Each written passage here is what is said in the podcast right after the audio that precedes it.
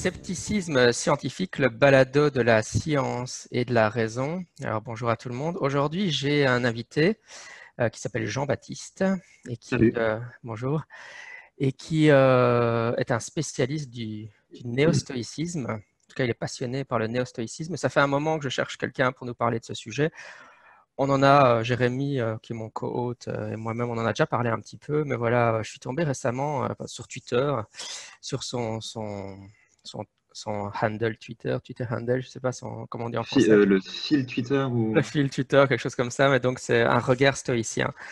Euh, par hasard, je ne sais même plus comment je suis tombé dessus. Et, alors évidemment, j'ai été voir ton blog euh, qui est assez riche. Et je me suis dit, ça c'est quelqu'un qui va pouvoir nous, nous parler du néo-stoïcisme.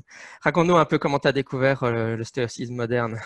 Oui, alors juste, juste, je me permets juste une, une toute petite remarque sur la terminologie. Mhm. Euh, le néo-stoïcisme, en fait, ça renvoie à un mouvement historique bien précis qui est le, stoïcisme qui renaît euh, à la Renaissance, enfin, dans, dans l'ère chrétienne. Euh, par, enfin, c'est des chrétiens en gros qui modernisent le stoïcisme et on a appelé ça le néo-stoïcisme. Et pour distinguer en gros le stoïcisme contemporain moderne, on n'a pas de titre officiel, donc on parle de stoïcisme moderne. ah, ok, très bien. J'ai appris quelque chose. informatif. Super. Comme juste lips pour le néo-stoïcisme. Et comment j'ai découvert le stoïcisme? Alors, euh, ça commence, ça retourne en classe préparatoire, donc c'était il y a 5-6 ans, euh, en étant, je pense, en 2014 à peu près. Et au début, ce n'était pas vraiment un, coup de cœur que j'ai eu pour les auteurs stoïciens. J'avais plutôt l'image un peu cliché du sage stoïcien qui n'a aucune émotion, qui est très euh, apathique au sens moderne du terme. Et avec des amis, on en rigolait un peu. En fait, on en venait à parodier en quelque sorte le sage stoïcien.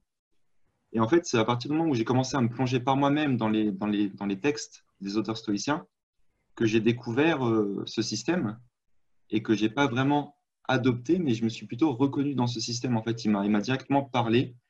Et euh, lire les auteurs stoïciens, ça m'a ensuite permis de conceptualiser, systématiser des, des intuitions euh, un peu éthiques que j'avais, ou un peu un mode de vie que j'avais un, peu en, potentialité, je dirais, en toute modestie. Hein. Et voilà, ces auteurs-là m'ont vraiment permis de, de structurer tout ça.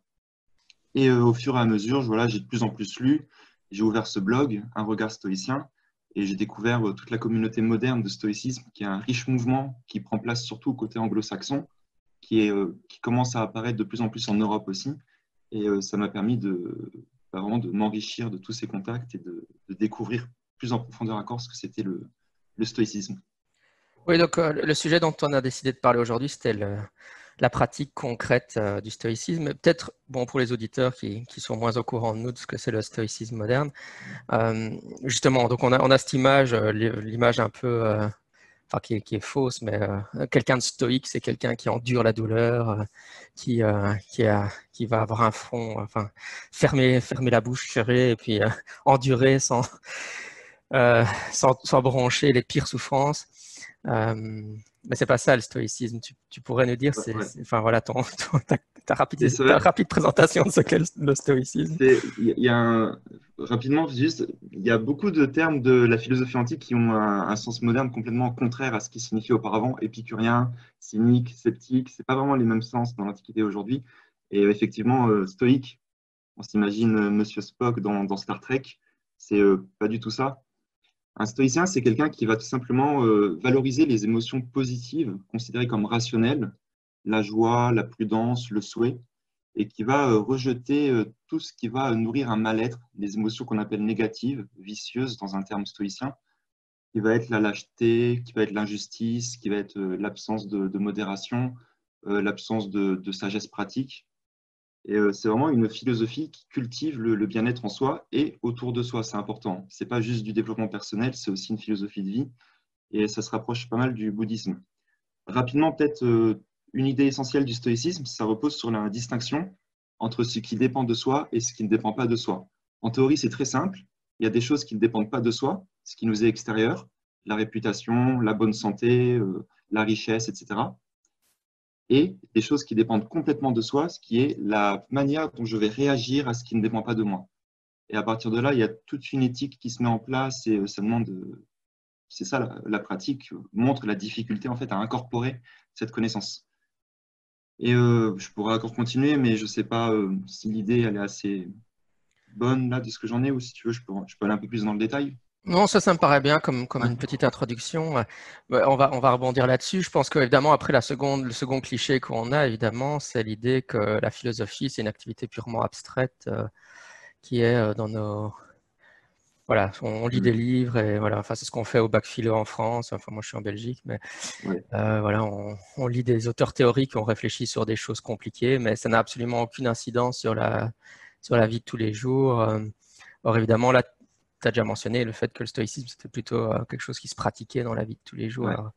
tu peux en dire quelque chose? Ouais, bah c'est euh, toutes les philosophies de, de l'Antiquité sont euh, des philosophies pratiques en fait. Et souvent en fait, j'aime bien utiliser cette image. Je pense si Socrate devait passer l'agrégation de philosophie aujourd'hui, bah, il ne l'aurait pas. Et en contrepartie, il se moquerait bien des gens qu'on appelle philosophes parce qu'ils sont agrégés. Parce qu'en fait, le mot philosophie, aujourd'hui, il ne renvoie pas exactement la même chose que le mot philosophie euh, dans l'Antiquité. C'est euh, l'auteur que j'aime bien, euh, Pierre, Pierre qui en parle bien dans un de ses livres, La philosophie antique. Mais bref, l'idée, c'est que la philosophie pratique, il revenir aux bases, philosophie, ça signifie quoi? Ça signifie aimer la sagesse. De philos, philia, aimer, et sagesse, sophos, la sagesse. Et la sagesse, c'est une forme d'excellence de caractère composée des quatre vertus cardinales, courage, justice, modération, prudence. Donc la philosophie théorique, ça va être, ça va être tous les discours sur la sagesse. Et euh, donc pour l'Antiquité, c'est euh, très peu de choses. Euh, enfin, tous les discours théoriques sont sur la sagesse quasiment. Et la philosophie pratique, ça va être tous les mouvements de l'âme et ou du corps qui vont nous permettre de, se rapprocher de cette sagesse qui est une disposition intérieure, qui est une forme d'expertise. Et vraiment, la pratique, elle est aussi importante, voire plus que la théorie dans la philosophie antique. Et le stoïcisme, étant une école de l'Antiquité, évidemment, ça ne dérange pas à la règle. Il a tout un, tout un panel de pratiques et d'exercices euh, qui doivent nous permettre de se rapprocher de cet état euh, de tranquillité intérieure et de, lucidité, en fait. Oui, donc aux États-Unis, ils ont proposé, euh, ils proposent des programmes d'activité. J'ai vu sur ton blog que, tu as fait certains de ces des programmes d'activité proposés par certains groupes. ce serait pas mal que tu, tu, nous présentes un peu ce programme et puis ton ressenti, ton vécu quand tu l'as fait et peut-être ce que ça t'a apporté en, tant que pratique. Ouais, bah, alors il y a toute, euh, pour le préciser, il y a toute une communauté ou un ensemble de communautés euh, qui sont euh, à la fois des cercles de réflexion et des cercles de pratique sur le stoïcisme qui renaît aujourd'hui. Pour ceux qui sont intéressés, je vous conseille d'aller voir le site The Stoic Fellowship. C'est le site qui recense toutes les communautés dans le monde. Et on voit, il y en a sur les cinq continents. Donc, mais comme je disais, c'est plus du côté anglo-saxon, ça se développe pour l'instant. Et euh, chaque année, il y a le, groupe un peu leader qui est Modern Stoicism. C'est une association composée d'universitaires, de chercheurs, de psychothérapeutes, etc. qui organise des, ateliers pratiques, des semaines de stoïcisme en ligne, des journées de conférences. Et euh, effectivement, sur mon blog, j'ai eu la chance de pouvoir faire un compte-rendu euh, de la semaine stoïcienne, qui est une semaine qui se déroule en ligne avec tous les pratiquants de, stoïcisme possibles et qui se fonde sur un livret édité à cette occasion. Et durant cette semaine de pratique, on, a euh, chaque jour une méditation à faire, euh, des travails de réflexivité et euh, divers exercices qui changent d'une année à l'autre. C'est une fois par an. Et puis, il y a aussi des trucs qui sont plus sporadiques, je dirais, organisés par des membres de, la communauté stoïcienne. Il y a, par exemple, Massimo Pigliusi, que, tu connais sûrement, qui est, qui est dans, dans les sphères qui est assez proche des, des je crois, côté anglo-saxon, mais qui est surtout euh, qui a une approche très scientifique du stoïcisme et à juste titre. Et lui, il a organisé à Paris euh, en début d'année, en 2020, une journée d'études sur le manuel et les entretiens d'Épictète. Et là, pareil, c'était deux jours intensifs en groupe où on a fait euh, de la philosophie pratique en étudiant les textes d'Épictète, en voyant, en appliquant les exercices d'Épictète, qu'est-ce qui dépend de moi, qu'est-ce qui n'en dépend pas, euh, comment se concentrer sur ce qui dépend de moi, comment euh, renforcer sa disposition intérieure pour faire face aux difficultés euh, de la vie, etc. Donc voilà, ça c'est des, disons, c'est des attitudes philosophiques à avoir. Et après, il y a des exercices que je dirais qui sont plus localisés dans le temps, comme des sessions de sport, et qu'on peut pratiquer sur des créneaux qu'on se fixe. Quoi. pour les auditeurs, On a déjà parlé de, on a parlé, on a déjà parlé de Massimo Pugliocci un certain nombre de fois sur le podcast euh, au cours des années. Mm. Mais c'est vrai qu'il euh, a été euh, extrêmement actif dans le milieu. Enfin, aux États-Unis, on parle de sceptique plutôt que de zététicien, mais ça revient au même. Hein. il, a, il, a, il a publié plein d'articles. Enfin, donc, au départ, c'était un biologiste, puis il est un philosophe. Et il a publié pas mal de choses sur, la, sur la, le problème de la débarcation entre science et pseudoscience, hein. des sujets qui, qui, intéressent bien les, les zététiciens et les sceptiques. Mais euh, c'est vrai que depuis, euh, je ne sais pas exactement, cinq, enfin, oui, au moins 5 ans, euh, il a, à un moment, il a, il a changé complètement. il a bien changé, réorienté sa carrière. Il a passé de bio à philo et puis tout son, toute son activité sceptique. Maintenant, il a, il a en fait disparu des, des cercles sceptiques et il s'intéresse vraiment au stoïcisme. De mon côté, c'est comme ça que j'ai découvert le, le, stoïcisme moderne puisque j'étais déjà fan de Pigliucci avant et j'ai pas, euh, j'ai pas arrêté de le suivre quand il a changé. c'est vraiment notre, notre point de contact euh, c'est marrant. Il y avait, juste par curiosité, si tu es allé à cette journée qu'il a, enfin, qu'il a organisée à Paris, il y avait du monde ou euh, comment c'était?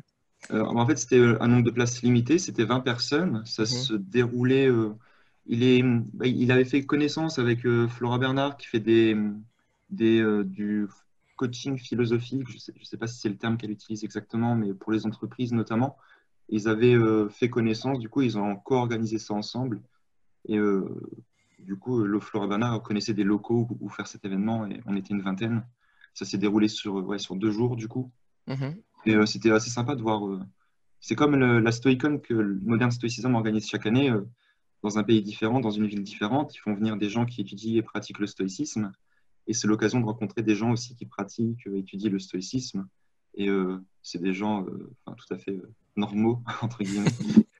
Et euh, ça fait du bien de, de voir, euh, parce que c'est rare quand même, hein. c'est Rare.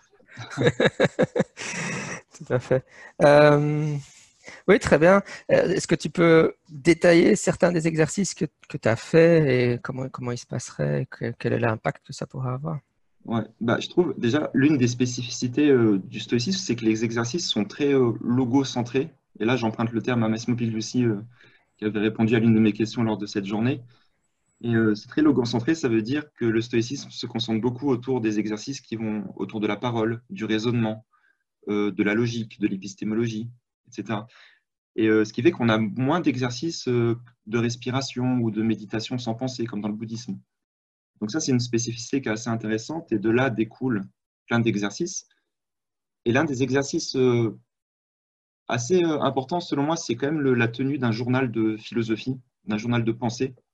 C'est euh, Sénèque dans ses lettres à Lucilius qui présente cet exercice, mais on sait que Marc Aurèle euh, l'a fait aussi dans, ses méditations.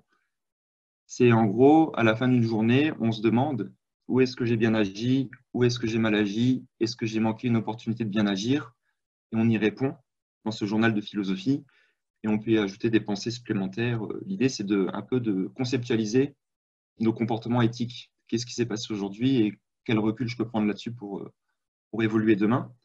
Et c'est un exercice que je trouve personnellement très bénéfique parce qu'en fait, on s'endort euh, l'esprit très léger vu qu'on met, on se décharge de, questionnements euh, sur le journal en fait. Et c'est assez bénéfique. Et Sénèque le dit lui-même, le sommeil est très doux après ce genre d'exercice. Et ce, même exercice invite aussi à bien agir dans la journée parce qu'on sait que le soir même, on aura à se confronter soi-même à nos actes ça enlève tout regret, toute culpabilité. On avance au jour le jour. Voilà, donc ça, c'est un exercice. Après, il y en a plein d'autres. Il y a euh, le fait d'avoir un principe directeur quand même. Donc, dans le stoïcisme, la finalité de la vie, c'est la vertu, synonyme de sagesse, synonyme de bonheur. Et euh, la vertu, ça doit être ça qui guide un peu toutes nos actions dans la vie. Quand on fait une action, c'est est-ce qu'on agit pour notre ego ou est-ce qu'on agit pour ce bien un peu supérieur qu'est la vertu?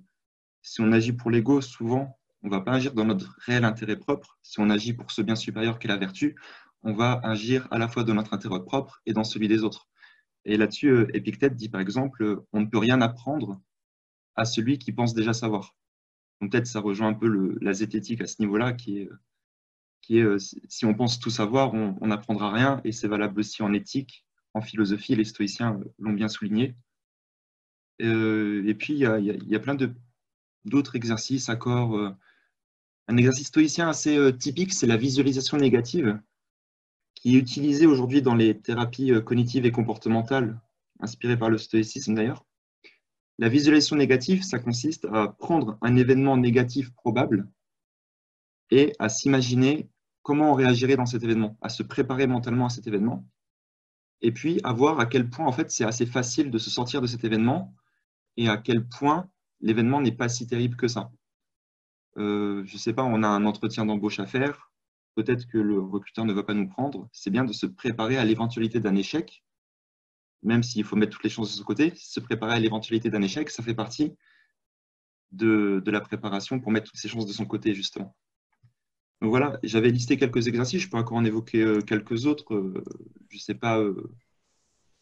Attends, je, je rate juste sur mon document parce que je les avais listés justement en vue d'en faire un petit article. Celui dont tu viens de parler, c'est celui qui semble plus. Euh, tu as pris un exemple justement très sympa, euh, juste visualiser la, un, échec dans la recherche d'emploi, mais évidemment, euh, ça, parfois les stoïciens prennent des exemples un peu plus durs, du genre visualiser la peur des êtres chers, etc. Quand on entend ça la première fois, c'est un peu. on se dit, waouh, c'est hardcore comme pratique. Ouais, bah, en fait, c'est euh, ouais, Epictète conseille de commencer euh, sur les petites choses à juste titre, parce que même moi, quand je présente le stoïcisme, généralement, je ne prends pas cet exemple en, premier, à bon escient, justement. Mais euh, c'est vrai que ça concerne aussi la perte des êtres chers, mais euh, ce n'est pas dans une perspective morbide c'est vraiment faire cet exercice, ça permet aussi, de, une fois qu'on l'a terminé, de prendre conscience de la chance qu'on a d'avoir ce qu'on a et d'être beaucoup plus reconnaissant et d'agir avec beaucoup plus de, bienveillance envers son entourage. Si on s'imagine euh, perdre un proche, que ce soit sa femme, son enfant, la famille, une fois qu'on aura terminé l'exercice, on va voir son enfant, sa femme, et on va avoir une forme de petit déclic de, la chance qu'on a d'être dans cette relation actuellement euh, et de pouvoir la nourrir. Donc, euh, c'est vraiment pas un exercice morbide. Souvent, c'est on peut penser ça quand on l'évoque. Oui, c'est ça. Maintenant, je l'ai aussi mieux compris. C'est vrai que la première fois que je l'avais lu, je m'étais dit quoi? Mais après, on se dit, euh, finalement, c'est vrai que c'est une façon de prendre conscience, comme tu dis, euh, de, la chance qu'on a à l'heure actuelle. c'est vrai. Et, j'ai aussi oui, il y a des, exercices assez marrants, euh, enfin, proposés par certains stoïques, je vais juste les, évoquer, mais comme euh, prendre des douches froides, est-ce que tu as déjà fait mm. ce genre de choses? Ça, euh, je suis en plein renouvellement du défi, on va dire, mais on sait que le Sénèque aime faire des, bains froids. je ne sais, pas, sais pas si c'est un exercice typiquement stoïcien, mais c'est plus la logique derrière qui est, qui est stoïcienne, qui est celle de l'inconfort volontaire. C'est-à-dire, on progresse dans la vie quand il y a des obstacles. C'est un peu comme le feu, c'est une métaphore de Marc Aurèle, le feu qui reçoit une planche sur lui, la planche, ce n'est pas un obstacle, il va transformer la planche en, énergie. Et euh, un stoïcien, face aux obstacles de la vie, il a un peu la même attitude. Il va prendre ce qui lui arrive et au lieu de recevoir un coup, il va transformer cela en opportunité de progression. Et euh, la douche froide, c'est un, obstacle volontairement choisi. Et euh, Marc, on sait Marc Aurèle aussi, des fois, il dormait par terre pour faire autre, autre, chose un peu plus hardcore j'avais essayé une fois, mais je n'avais pas trop apprécié le, le, défi. Mais la douche froide, l'idée, c'est vraiment euh, chaque jour d'aller à l'encontre euh, d'une pulsion naturelle qui est celle à une douche chaude, ça fait quand même du bien, surtout en hiver. Mmh. Et à travailler euh, cette, à travailler cette résistance, en fait, on travaille la vertu de la modération et du courage hein, en faisant une douche froide, à, travailler cette résistance de, de l'ego un peu ou de, des sensations, du plaisir ça nous développe en nous une capacité, une faculté qu'on pourra mobiliser dans d'autres sphères euh, de la vie, qui est celle de la résistance à l'effort ou de euh, aller dans l'inconfort. Ça peut aider quand on a un travail important à faire, ça peut aider quand euh, on doit mener à bien un projet mais qu'on a sommeil en même temps. Donc c'est des choses, c'est des compétences transversales parce qu'en fait on travaille une disposition de l'esprit et une disposition de l'esprit c'est un logiciel qui va s'appliquer sur toutes les, sur tout ce qu'on lui envoie quoi. Mmh. je le comprends comme ça en tout cas. Tout à fait. Oui, moi, c'est. Moi, je... Attends, parce que genre, je m'entends en écho, ouais, pardon. Ah, attends, je te. Parfois, je m'entends. Hop. Oui, euh, moi, en fait, je, je... oui, c'est ça. Je... Moi, je fais pas d'exercice. C'est vrai que je m'intéresse au stoïcisme depuis quelques années maintenant, mais je ne je fais pas du tout d'exercice. Mais par contre, le... c'est vrai que ça se rapproche euh, peut-être. Euh, enfin, moi, je fais pas mal de sport de combat. du jiu brésilien, de la, lutte, etc. Et les, stoïciens, ils parlent beaucoup de, de, la. enfin, il y a pas mal de stoïciens dans l'Antiquité qui faisaient de la lutte aussi. et ils voient aussi le sport un peu comme un, exercice d'endurance face à l'adversité. Oui, exactement. En utilisant la métaphore, quoi, la vie, c'est comme un combat de lutte. Euh, mais c'est vrai que moi, enfin, juste comme ça, moi, je suis juste quelqu'un qui s'intéresse au sujet, euh, mais sans. De l'extérieur, je suis pas sûr de l'extérieur, mais enfin, je m'intéresse au sujet. Mais c'est vrai que je fais pas d'exercice, mais je, qu'est-ce que, enfin, c'est vrai que les, auteurs que j'écoute ou que je lis, ils ont l'air d'insister beaucoup sur la pratique des exercices. Enfin, les, même auteurs en Antiquité, ils trouvent, en fait, on n'est pas vraiment un stoïcien si on pratique pas d'exercice. Donc, euh, comment tu, comment tu, ouais, euh, enfin, je sais pas comment formuler ma question, mais euh, voilà, si on comprend, il y, a, comprendre la théorie, la théorie historique, je la comprends, mais euh, le passage à la pratique, hmm.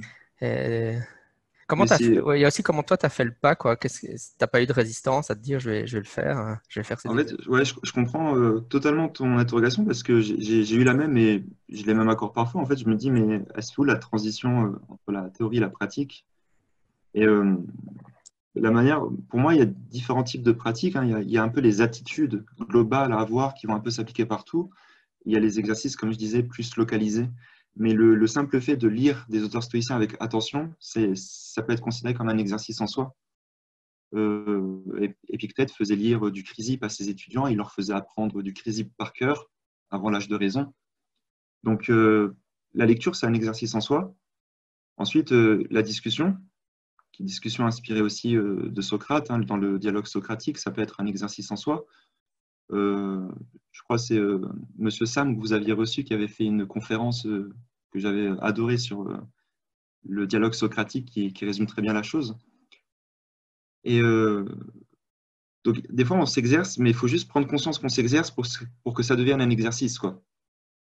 Il y a vraiment cette notion de réflexivité qui est importante. C'est si je fais acte de charité mais que je réfléchis pas trop sur cette action, eh ben, c'est pas vraiment un exercice philosophique. Par contre, si je fais acte de charité, que je sais pourquoi je fais cet acte, que j'ai la bonne attention, la bonne disposition d'esprit et que j'ai une pratique réflexive là-dessus, ça devient un exercice philosophique. Donc, il n'y a pas vraiment à changer son quotidien outre mesure si on est une personne plutôt, plutôt bonne de nature, ce qui est le cas de la plupart des, gens en fait. Il y a juste à ajouter cette dose de réflexivité qui va naturellement conduire à plus d'exercices de plus en plus. Et après, euh, c'est vrai qu'on a quand même perdu, il ne faut pas l'oublier, euh, plus de 99%, 99% des, sources stoïciennes. Et peut-être que dans ces 99%, il y a pas mal d'exercices euh, qui ont été perdus. Mais il y a des, stoïciens modernes qui essaient de recréer des, exercices concrets. Donc, je parlais tout à l'heure visualisation négative. On a aussi la visualisation d'en haut, qui permet de prendre du recul sur les choses et de voir en quoi tout est interconnecté, tout est cause à effet. On a euh, Sénèque qui tous les soirs euh, s'endort avec euh, la joie de la journée écoulée. Il est content d'avoir vécu et il se réveille avec la joie en se disant cette journée est une journée bonus que donc c'est juste une pensée, ça prend 10 secondes, mais cela dire dès le réveil, ça constitue un exercice. On a aussi la contemplation de la sagesse, hein, avoir le petit, c'est pas le petit diable et le petit ange, mais c'est le petit sage qu'on a sur notre épaule dans le stoïcisme. Il nous guide dans nos bonnes actions. Et puis, on a des exercices qui sont moins connus que j'ai repérés euh, dans les textes là, qui sont, euh, par exemple, observer les fautes d'autrui, pas pour blâmer autrui, mais pour voir en quoi ça nous informe sur soi-même. Parce que les fautes que font autrui, souvent, on les fait aussi soi-même. Et euh, c'est une attitude assez intéressante, et ça, j'en entends pas beaucoup parler de cet exercice-là dans, dans, le stoïcisme moderne. Et puis après, je pense, il n'y a pas de. C'est le bouddhisme, hein, il dit qu'il y a 84 000 exercices différents pour accéder au bonheur. Donc, euh, ça, témoigne à la fois de la complexité de l'esprit humain, mais en même temps de, tous les exercices qu'on peut découvrir et créer pour accéder soi-même au bonheur. Euh, la, parole, c'est une forme d'auto-hypnose en soi. Une pensée, ça peut être de l'auto-hypnose. Et l'auto-hypnose, ça a des effets placebo qui peuvent être utiles pour aller mieux, pour euh, ancrer des choses en soi, etc. Donc, ouais, il y a beaucoup de. C'est une question de créativité et de saisir les. de réflexivité. Il, y a la figure du, du, sage dans le stoïcisme.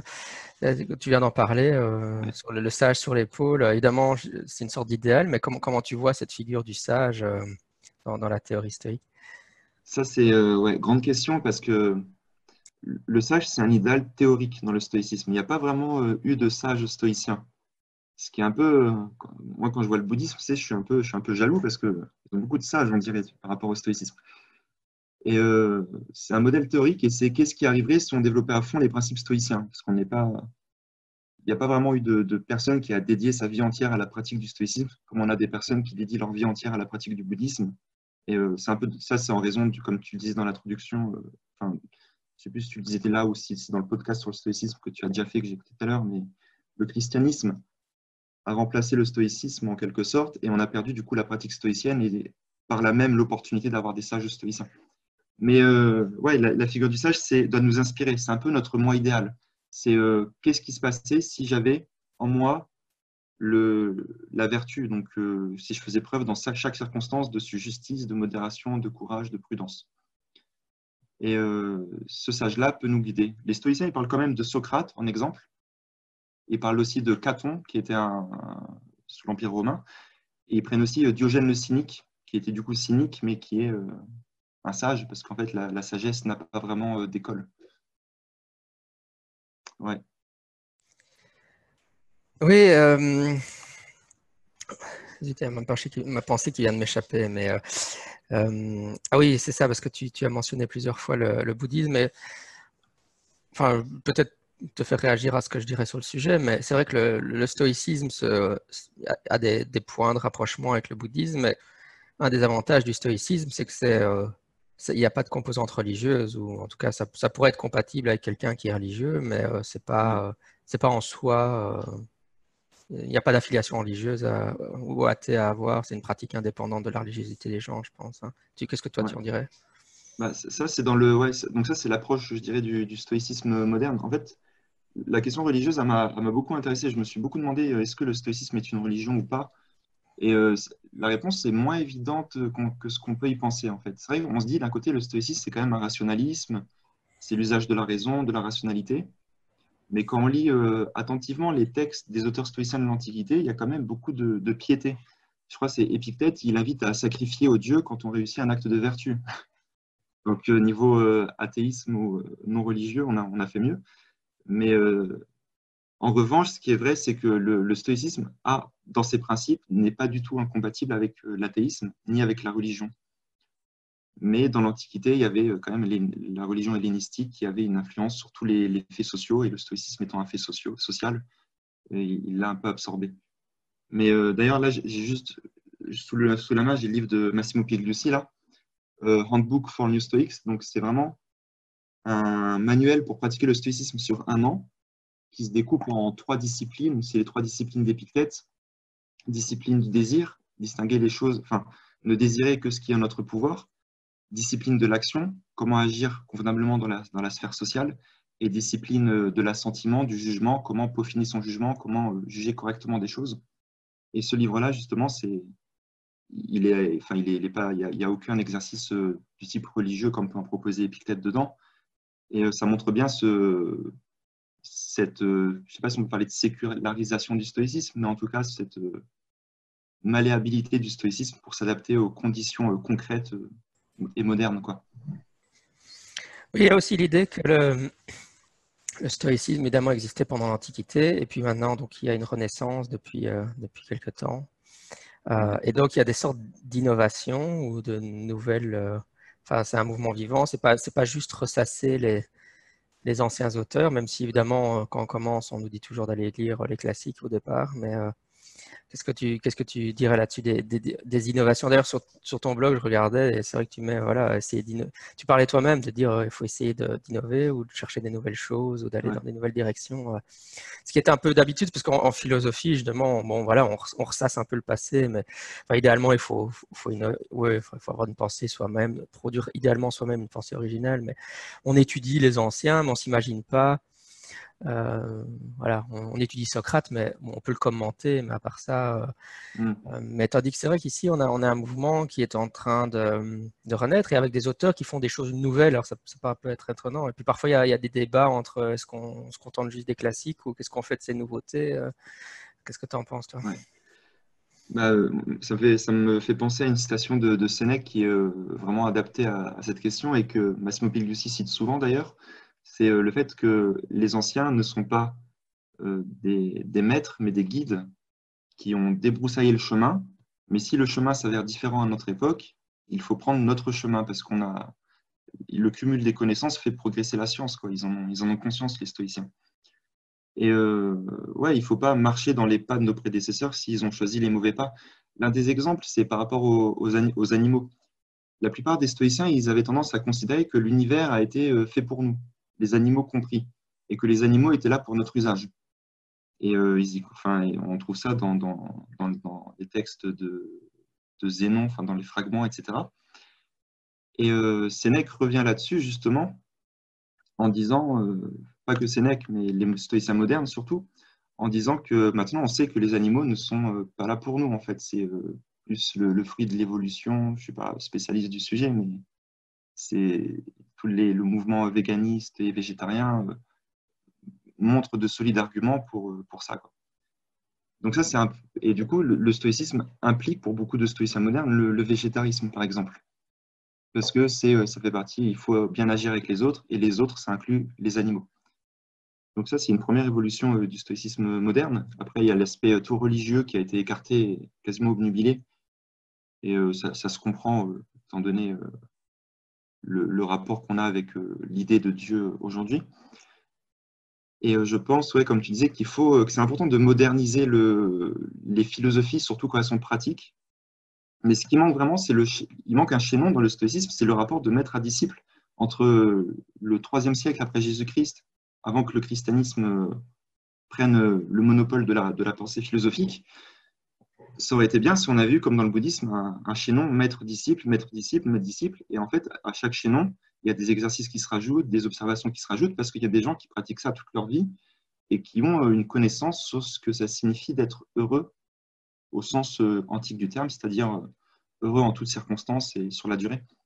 Et donc, vu qu'on n'a pas ce chaînon, euh, l'un des exercices et l'une des, obligations, entre guillemets, des stoïciens modernes pour moi, c'est de réfléchir à des exercices pratiques, de pratiquer soi-même pour voir où ça mène, et d'être un peu un explorateur de, la psyché humaine. J'aime bien le terme, que j'avais vu une fois, de psychonaute, qui est on va partir à l'exploration, mais en soi-même. Et les stoïciens faisaient ça, et je pense que ça fait partie des rôles des stoïciens modernes, en, en, vérifiant en fait empiriquement les théories stoïciennes tout simplement. Oui, on a parlé récemment de, sur le podcast de Samaris qui a une application de méditation et je m'y suis essayé euh, depuis quoi, deux, trois mois maintenant. Et c'est vrai qu'il y a pas mal de. Enfin, j'avais vu des articles de Pigliucci aussi où il parlait. Est-ce que la, méditation ou le mindfulness qui est très à la mode pour le moment euh, s'intègre dans le stoïcisme euh, Et suivant les auteurs, c'est plutôt oui ou plutôt non? Ils sont pas très d'accord entre eux, mais c'est assez. enfin, moi, je trouve ça mon opinion, c'est que c'est bien hein, que, le, mouvement évolue et qu'il y ait des débats. Et que... Moi, j'aime bien en fait lire les auteurs modernes. Euh, je trouve, même s'ils vont chercher, euh, ils vont citer parfois euh, des auteurs contemporains, c'est pas, pas grave. je, suis de l'avis qu'on ne doit pas s'en tenir qu'à lire les, classiques, même si les classiques sont, sont forcément, ils sont pas des classiques pour rien. Quoi. non, mais clairement, c'est. Disons, après, le, c'est important, je pense, pour euh, de lire les classiques, enfin de ne pas lire uniquement les auteurs contemporains pour le coup, parce que ça peut cadrer la lecture. Et c'est vrai qu'on manque tout le côté euh, religieux originel. Après, c'est si on est curieux, hein, parce que si on veut juste pratiquer le stoïcisme, en fait, il n'y a pas besoin de lire beaucoup de livres et on peut même se contenter des modernes. C'est euh, pour pratiquer le stoïcisme, il n'y a pas besoin de lire tous les stoïciens. Ça, c'est moi, je, lis un maximum parce que bon, je tiens ce blog et ça m'intéresse et j'ai aussi le côté intérêt un peu historique et purement intellectuel du stoïcisme. Mais euh, ouais, on peut se contenter des auteurs modernes et il euh, faut juste avoir à l'esprit que c'est pas le, même stoïcisme qu'à l'Antiquité. Quoi. Très bien. Bah, écoute, euh, je pense qu'on a fait un peu le tour des questions que je voulais te poser. Est-ce que tu, en tout cas, avant que j'oublie, oui, renseigne-moi un peu où, les auteurs, où les auditeurs pardon, peuvent trouver plus d'informations à ton sujet s'ils veulent aller plus loin. Bah, euh, tout simplement sur euh, mon blog, qui est vraiment euh, là où je publie le principal de mon contenu, donc www.unregardstoicien.com, tout simplement. Et ensuite, à partir de là, vous pouvez trouver la page Facebook, le compte Twitter, etc., où je publie des petites citations ou des choses comme ça de temps à autre. Très bien. Voilà. Est-ce qu'il y a quelque chose juste, je viens de oublier, aussi, allez voir l'association, si vous voulez, Stoa Gallica, stoagallica.fr, qui est la première association francophone euh, de stoïcisme, de recherche en stoïcisme et de pratique. ils ont un site internet depuis peu et, voilà, ils ont beaucoup de contenu intéressant et ça va s'enrichir dans, les jours à venir. Oui, parce que enfin bon, c'est toujours le truc. Moi, je suis bilingue anglais, donc je vais sur les sites. Il y a des groupes Facebook, il y a, il y a, des livres, il y a des podcasts de Daily Stoic, le, le, Stoic quotidien, etc. Donc, quand on est anglophone, enfin, en tout cas, quand on comprend et qu'on parle anglais, on est, on est, on a tout, il y a trop d'informations disponibles. Pigliucci aussi a un podcast, etc. Mais quand on est francophone, euh, et souvent les auditeurs qui écoutent mon podcast, euh, bah voilà, ils ne maîtrisent pas forcément très bien l'anglais. Donc c'est bien de pointer. Euh, c'est pour ça que j'étais content de trouver sur ton blog qui, fait un très gros travail finalement de, de traduction mm. de, du matériel anglophone vers le français. Mais le contraste, il est quand même énorme entre la quantité de choses sur le stoïcisme côté anglais et ce qu'on trouve côté français on fait vite le tour côté français, mais il y a de plus en plus de contenu quand même. Il y a un petit mouvement euh, qui prend. Oui, ça peut, ça peut décoller, euh, ça peut décoller finalement assez vite avec les maintenant euh, Internet. Hein. on a vu avec la zététique, etc. avant, évidemment, bon, ça avait démarré chez nous avec le comité para dans les années 40, etc. Mais mm. ça avait fort pris aux États-Unis. Puis mais maintenant, avec Internet, il suffit d'un peu d'émulation et ben voilà, mes auditeurs vont t'entendre. Ça va faire un peu d'émulation. je pense que pour moi, il y a un, lien assez euh, direct avec la zététique, parce que c'est quand même un, mouvement, euh, comme tu dis, rationaliste, euh, qui est mhm. très compatible avec l'athéisme, parce que beaucoup de, tous les zététiciens ne sont pas athées, mais enfin la, majorité sont athées. Donc pour moi, il y a quand même, c'est pas pour rien que Pigliucci est allé de l'un vers l'autre. il n'a il a pas c'est pas, il n'a pas euh, fait une déconversion d'un truc et se reconverti à autre chose. pour moi, c'est juste la continuation de, ses centres d'intérêt précédents. Simplement, il a décidé de se focaliser euh, sur un type de, travail parce qu'il peut pas tout faire et qu'on n'a que des journées 24 heures. Mais euh, pour moi, ce, qui ce que propose le stoïcisme est très compatible avec la zététique. et je trouve que les zététiciens devraient en entendre plus parler, en tout cas. Ouais, bah, je trouve, c'est, c'est, une éthique qui, convient, je pense, aux scientifiques parce que bon, quand on est scientifique, on connaît euh, normalement l'épistémologie, euh, le raisonnement valide, tout ça, et, les stoïciens cherchent à avoir des raisonnements valides et une épistémologie en éthique aussi. Donc, euh, je pense que ça peut parler aux esprits sceptiques et zététiques, pour le coup. Super, ben écoute, un tout grand merci. On va prendre congé des auditeurs. alors, ah, merci beaucoup. À une prochaine, Jean-Baptiste. Merci à toi. Au revoir les auditeurs. On se retrouve dans un prochain épisode.